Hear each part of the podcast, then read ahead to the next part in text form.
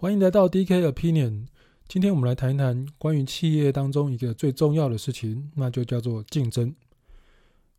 每一次听到“竞争”这两个字的时候，最常拿来作为类比跟比较的就是战争了。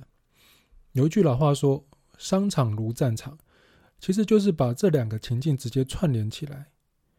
但是说实在的，在真正的战场上面杀敌和在商场上面厮杀，虽然一样惨烈。但是本质上却是完全不同的两回事。当然啦，因为我不是职业军人，我没有资格说什么是战争，什么不是。毕竟我没有在战场上杀敌的血淋淋经验，更不用说什么战争的战略或战术了。啊，今天这个 podcast 的重点是在于，希望透过介绍商场上面的竞争本质，让你。更了解该怎么去分析、探究，甚至是利用竞争者来为你的企业或者是产品来增加价值。好了，这整个严肃的开场其实好像不太适合我的风格哦。在我感觉这样再讲下去，我脸都快绷到抽筋了。我们还是轻松点来聊聊这个话题好了。其实竞争这件事情，我们从小到大都已经被训练得很透彻、很清楚了。但是奇怪的就是，哎，似乎很少人会去质疑它究竟对自己有没有帮助。你们看，我们从出生开始就在和自己的爸爸手足们竞争妈妈的注意力。你上了小学、中学，到了高中、大学，一路上面对的不外乎是同学和朋友们的竞争。那不管是成绩，还是交友，或者是玩游戏的等级，你全部都是竞争的训练。啊，在这个竞争的舞台上面呢，其实前几名的位置永远都是有限的，所以要么你拼死拼命的抢夺这个有限资源，要么你就放过自己，另辟蹊径，或者是把头埋进土堆里。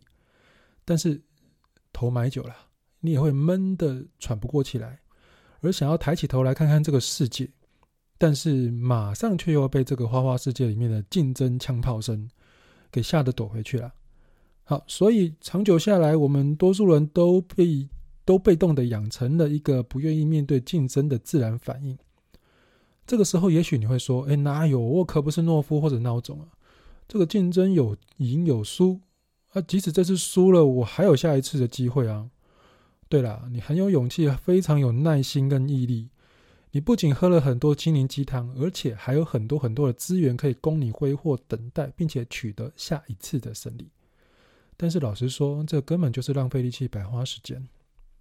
嗯，我讲这个，你千万不要误会哦。我并不是教你去看《逃避虽可耻但有用》的这部暖心日剧啊。如果你想去看新垣结衣的人，可以另开视窗，你边看影集边继续读下去了。对，没有错，的确的，逃避的确可以一时的抚慰你脆弱的心灵啊，那没有什么不好。我偶尔也喜欢逃避一下。因为坚强久了也会被人嫌弃跟误会，因此不论是否愿意面对竞争，逃避都有它的正当性跟必要性。但是如果一旦习惯习惯逃避之后，你就会看不到事情的全貌，并且做出正确的决定了。所以这样讲起来，诶，不论是坚强面对还是逃避闪躲，好像都不太对。那么今天我这样在讲这个竞争分析，究竟我是在鬼扯些什么东西啊？啊，不过其实我开头到现在讲了这么多，整个重心重点都只是在否定否定竞争的必要性而已。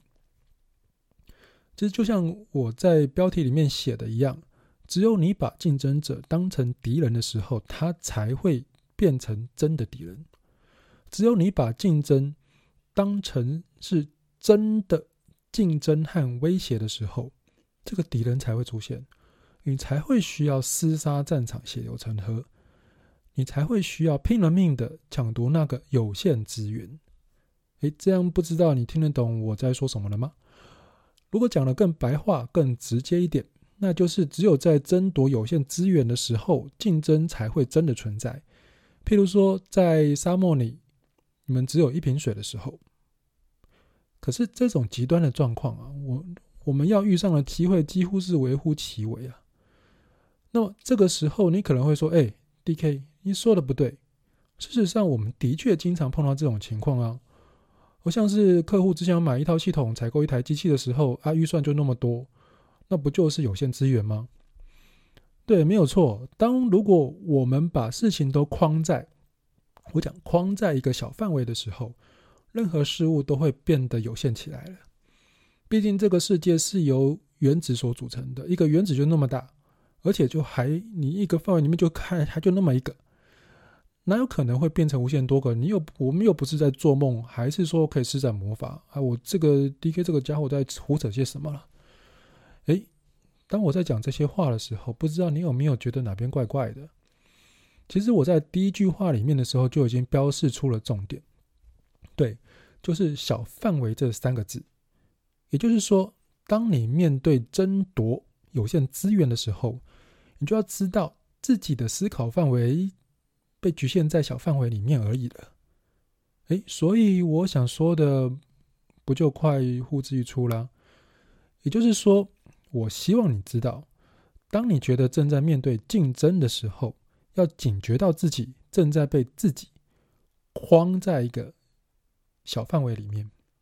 所以你要赶紧跳出这个小范围的框架，用更大的思考面向来看待整件事情。好，当你跳出这个框架之后，你就可以专注在对你最重要的事情上。无论如何，你都不会被竞争这个思考模式给绑架了。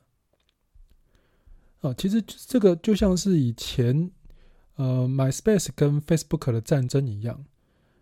Facebook 它并不是没有意识到 MySpace 这个对手，毕竟 Facebook 比 MySpace 晚了半年才起家的，它是刻意的将竞争的态势降到最低，竞争不再是 Facebook 当时的重点，他们专注在诶自己最重要的事情上面，也就是 Facebook 常讲的连接人群。那如果不这样做的话，那以传统的分析方法来说，当时的 Facebook 相对于 MySpace 来说，啊，这个功能上实在是太阳春又空泛了。如果你用传统的分析方法得出了结果，那么 Facebook 应该直接放弃才对。虽然说事实上 Facebook 的确干过这样的事，甚至希望 Face MySpace 将自己买下来，但是以最后的结果来说，Facebook 不直接面对竞争。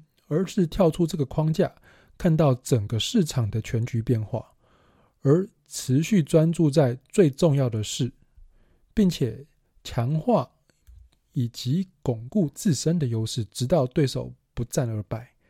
最终，Facebook 成就了整个线上社群帝国的霸业。啊，如果是以传统的模型或者是方法论来谈竞争分析的话，其实说白了，不外乎是使用 SWOT。呃，价值工程分析、策略草图、客户的顾客进的体验地图，还有价值价格气泡图，甚至是顾客价值矩阵，呃，还有一些竞合策略以及网络声量分析等等的方法，呃，来做这样的一个竞差异化的分析。那这些技术其实各有其用处了。但是却因为各自着重在不同的面向之上，因而无法反映出整个竞争的全貌。啊，在这个 podcast 里面，我并不是要否定这一些技术跟模型的价值，毕竟这些工具都已经是长期为大家所用，而且可以产生出一些让眼睛为之一亮的洞见。可是可惜的是，这个洞见，如果你的解读方向跟执行不当的话，啊，这个洞的见可能就会从洞变成坑了，你自己跳下去快淹死了，你可能都还不知道。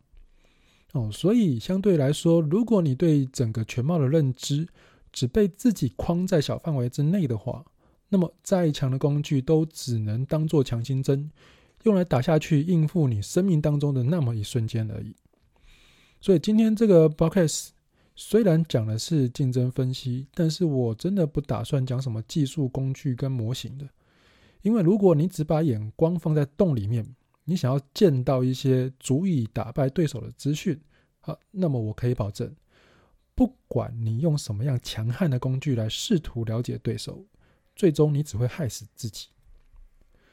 啊，这个 podcast 讲到这边，其实我在标题已经说明了整个 podcast 的主轴，那也就是只有你认为有竞争的时候，竞争才会出现，而当你不再去思考竞争的时候，全世界都会成为你的朋友。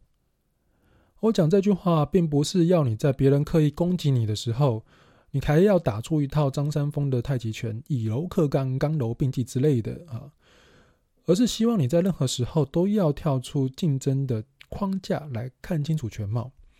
啊，当你习惯这种跳出竞争框架的思考之后，你常常会发现，诶，这个对手的背后。左边或右边、上面或下面，其实都充满了各式各样的弱点，而且还有不少你可以紧咬着不放的机会。那以刚刚谈到的说，客户只想买一套系统、一台机器为例，那我们要先理清楚，诶，什么叫做有限资源？在这件事情里面，哪些是有限的资源？那不用多说，其实很明显的就是，第一个，一个那个客户；第二个，一套系统和一台机器这三件事情。那么，在了解有限资源在哪边之后呢，我们就可以大胆的跳出框架，去看清楚事情的全貌。那也就是跳出这个客户去看全部的客户，甚至是整个市场或者其他市场。那要跳出一套系统和一台机器去看客户所有的系统以及所有的机器。这个时候，也许。你会发现，哎，我其他市场的客户更需要你的产品啊，或者是这个客户面对的难题，并不光是这套系统或者是机器就能解决的，他需要的还有更多和更多。因此，当你从高处往下俯瞰全局的时候，可能会发现拿下这个客户并不一定是对的，甚至你应该鼓励竞争对手拿下这个客户。哎，为什么呢？诶，我相信经验丰富的你，脑袋里面应该闪过了不少主意和想法，在这里我就不点破说破了。如果经验还没有那么丰富的你，我也希望你能够去想想，诶，为什么我要鼓励甚至帮助竞争对手去拿下你也想进攻的这个客户呢？那在什么情况之下你应该这样做，而在什么样的情况之下不应该这样做？当你处在竞争当下的时候，你面对的有限资源是什么呢？那只有客户跟产品吗？还是连竞争对手也算是一种有限资源呢？啊，其实这些都只是框架。不论你的经验丰富与否，我们其实都可以想一想该怎么做会更好。在你飞上更高的天空之后，你往下看出全貌，并且可以循着蛛丝马迹，找出那一条属于你的进攻路线。啊，今天这个 podcast 虽然讲的是竞争分析，但是主要其实都围绕在面对竞争该保持的心态这件事情上。因为不论用哪一种分析方法或工具，如果你能跳出竞争的思考框架去看事情，那么无论面对任何的情况，对你来说都不是一场战争，而更像是一盘在你面前军演的兵棋而已。你看的将不是一个战术，也不是一套战略，而是整场变局的趋势和关键。那如果要我为今天这个 podcast 下一个最后的定义，那么我会说，竞争其实是没有任何意义的，除非你赋予了它生命。只有当你不再思考竞争的时候，整个世界才会呈现在你面前，并且尽在你的掌握之中。如果有什么样的问题想和我讨论的，欢迎在这个 podcast 的下面留言给我，或者是有对这个 podcast 有任何的心得，褒或贬都欢迎。有任何的想法和指教。好，今天的竞争分析就到这边，嗯，谢谢大家。